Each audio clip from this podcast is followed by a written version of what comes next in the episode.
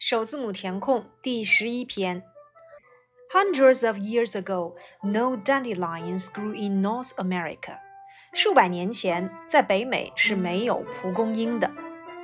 Dandelions，蒲公英。Then people came from Europe.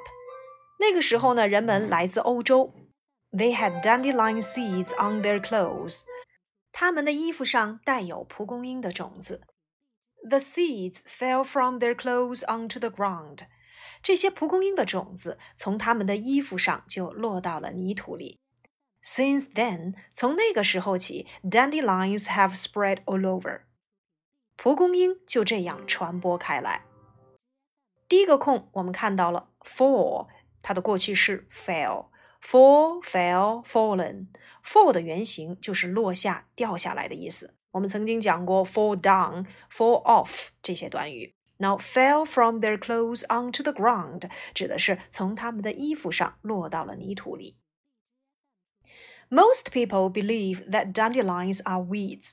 大多数人认为蒲公英是一种草。They don't want them in their gardens. 他们并不想在花园里种植蒲公英。But some people think that dandelion flowers are pretty. 但是有些人就认为蒲公英花是很漂亮的。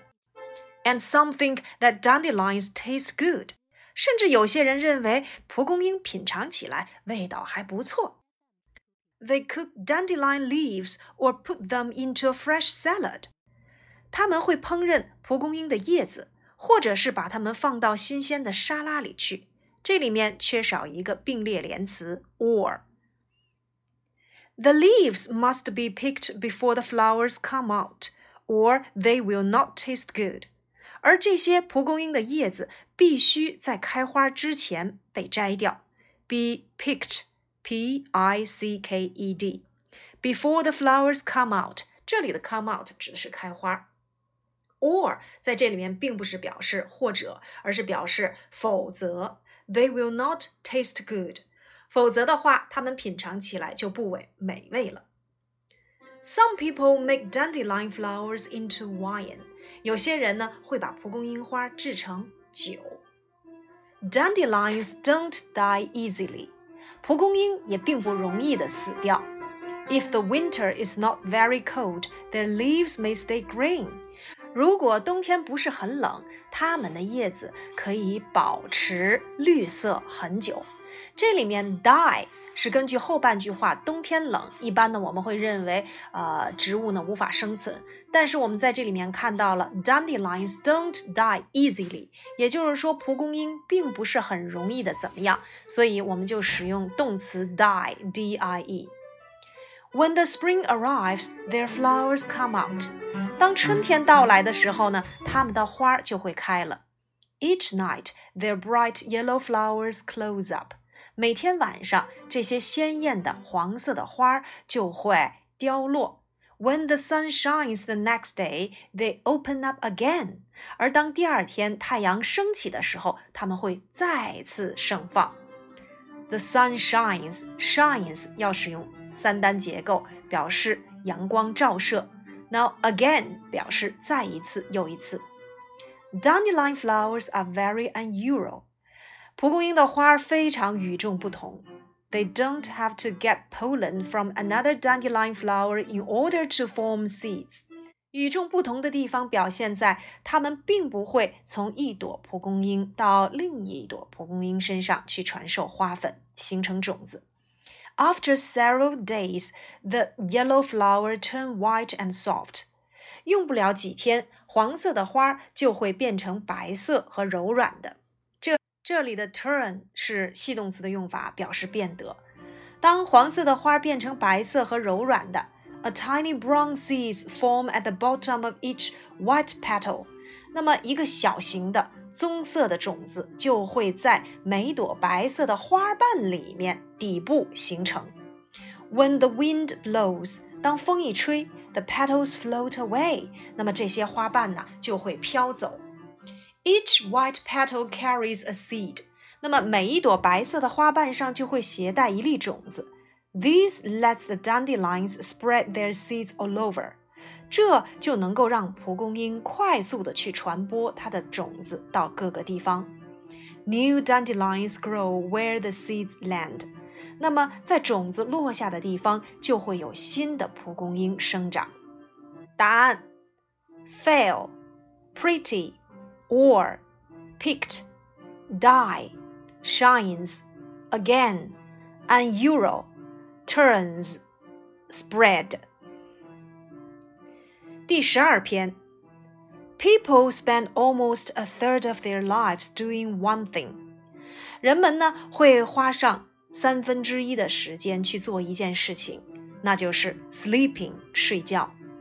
Every year, there is a day for people around the world to celebrate the importance of good and healthy sleep, World Sleep Day.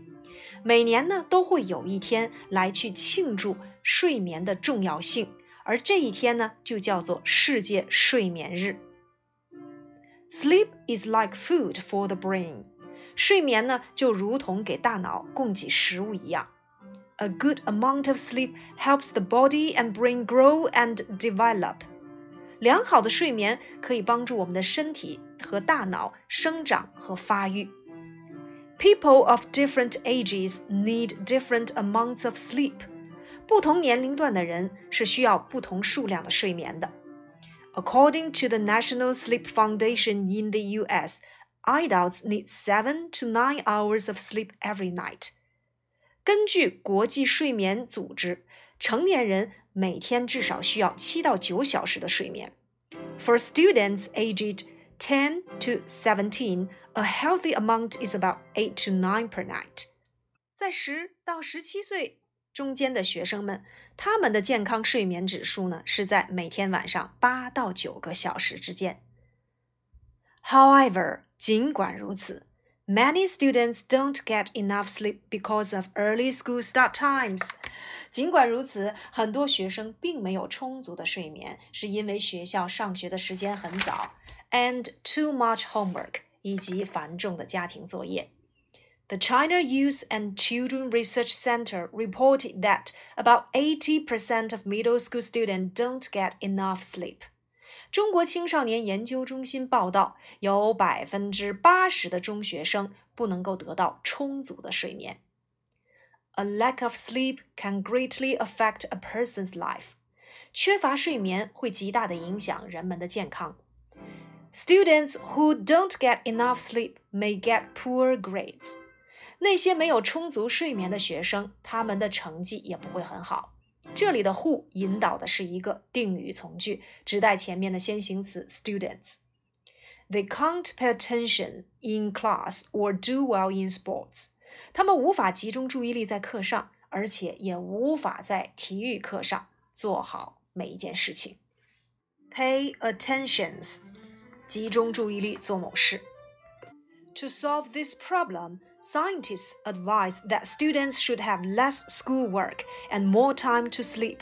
为了解决这个问题，科学家们建议学生们应该有更少的家庭作业和更多的睡眠，such as taking a twenty-minute nap during the day，比如说在白天进行二十分钟的午睡。Good sleep habits are also helpful。良好的睡眠习惯也是十分有帮助的。 for example，例如，try to go to sleep and wake up at the same time every day。每天呢，按时起床，按时睡觉，even on weekends and during holidays，甚至是在工作日和休息的时间。第十三篇，Find our way around。 most people have map apps on their phones that can show their location and guide them to where they want to go. 大多数人手机上都会有定位系统来定位自己的所在地，或者是呢，呃，指引人们去人们想去的地方。But how do these apps know your location at any time or place？但是这些软件是如何做到在任何时间、任何地点知道你的位置呢 ？they find you by using satellite navigation systems. 他们是通过卫星导航系统可以找到你的。A satellite navigation system uses groups of satellites to find the user's location. 卫星导航系统可以使用大量的卫星来去找到使用者的位置。This location information is then sent to a receiver, such as a smartphone. 那么这些定位信息到时候就能够发到接收者的身上，比如说手机上。For satellite navigation systems, the number of satellites is important for improving the system's positioning accuracy. 对于卫星导航系统而言，卫星的数量对于提高卫星的精准定位是十分重要的。 The the more satellites, the more accurate the positioning is. 那么卫星越多，定位的准确度也就越高。The first satellite navigation system was the Global Positioning System, which belongs to the United States. 第一个卫星导航系统呢，就是 GPS，它是属于美国的。 First used in 1964，它最早应用于1964年。The system is the world's leading satellite navigation system. 这个系统呢是世界上领先的卫星定位系统。But China's satellite navigation system 北斗 has overtaken GPS in size. 但是中国的卫星导航系统北斗已经在外形上超过了 GPS 系统。 China sent Beidou's first navigation satellite into space in 2000.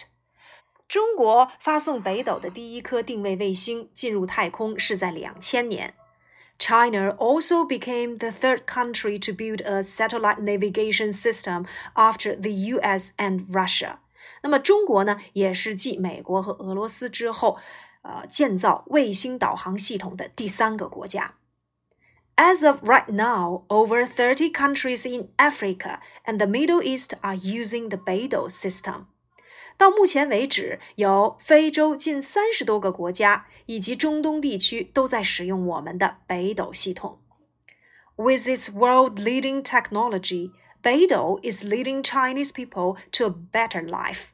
有了这种世界领先级的技术，北斗正在带领中国人们过上更好的生活。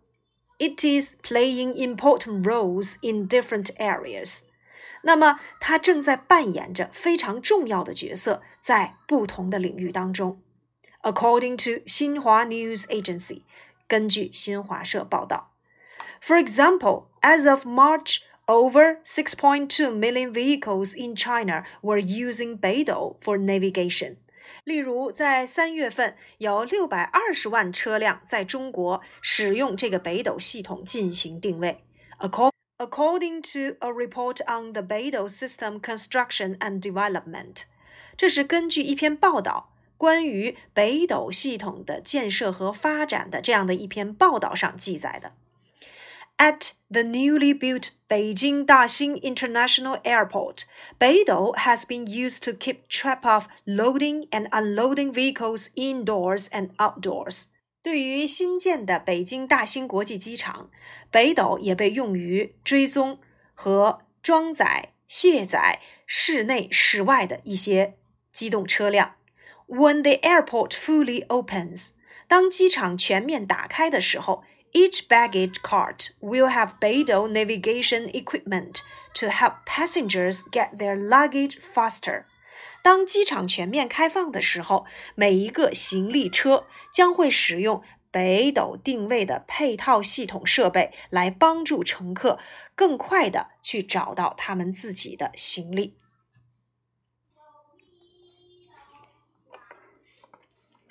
第十四篇 Hold your hands together and you will feel heat from them. 双手握在一起，我们就能够感受到里面所产生的热量。Did you know that this heat could be a kind of energy？那你知道这种热量就是一种热能吗？Ann Makosinski, a 15-year-old girl from British Columbia, Canada, made a flashlight that only uses the heat from your hands as power. 一名来自啊哥伦比亚的十五岁的小女孩， 他呢就制作了一个手电筒。这种手电筒呢可以用于利用你手上的能量去产生热能，uses 使用。The invention won top prize in this year's Google Science Five's 15 to 16 age group. 这项发明赢得了谷歌科学博览会十五到十六岁组的金奖一等奖 （Top Prize）。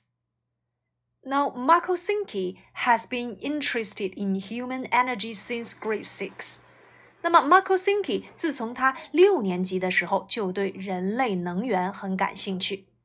She said, "As humans, we produce heat every moment." 她说，作为人类，我们每时每刻都会产生热能。She wanted to make use of that to light up the flashlight. 她想利用我们人体所产生的热能来去点亮手电筒。She found a kind of tile. 于是呢，她发现了一种瓷片。These tiles produce electricity when one side is heated and the other is cooled. 那么这些瓷片呢，能够产生电能。 当当一面被加热，另外一面被放置冷却。She made the flashlight hollow and put the tiles both inside and outside of it. 于是呢，她把手电筒掏空，然后把这些瓷片放到了里面和外面。Holding the flashlight with your hands would make the tiles heat up one side, and at the same time, the air cools the tiles on the inside of the flashlight.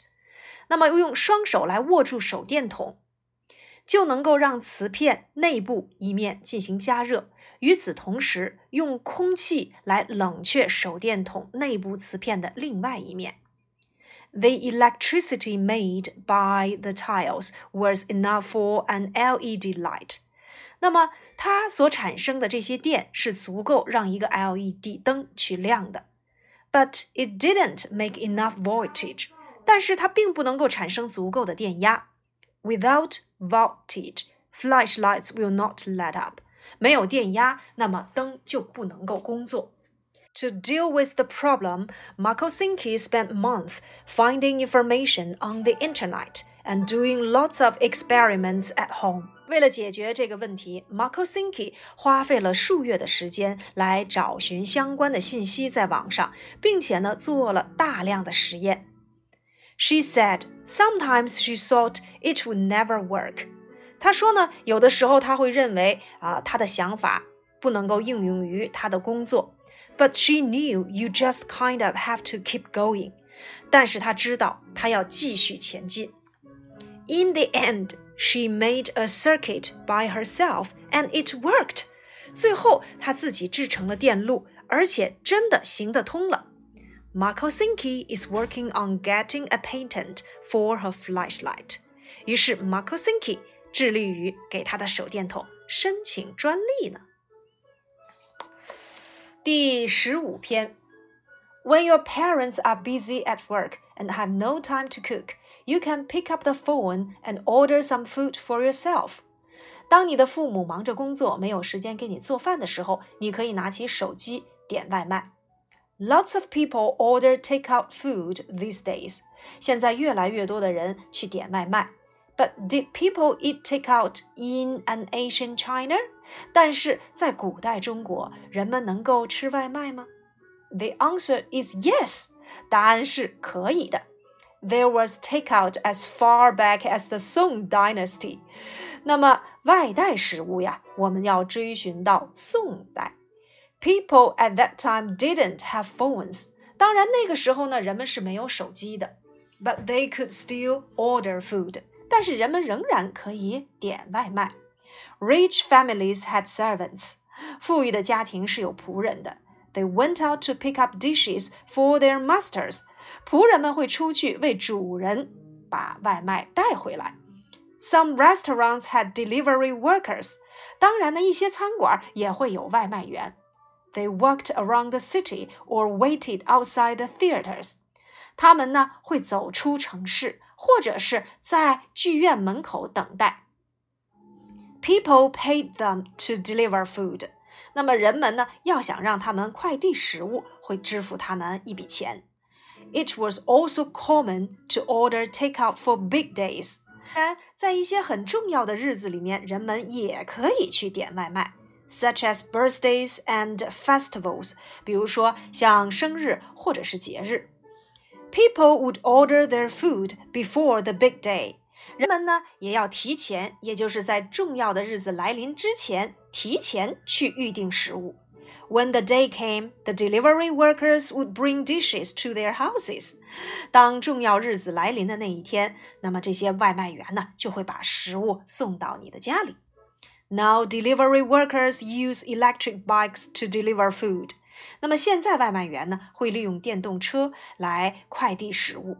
But in the past, delivery workers deliver food on foot. 但是呢，在过去，外卖人员呀。只能靠自己的双脚来快递食物。It took a long time, and the food would get cold easily.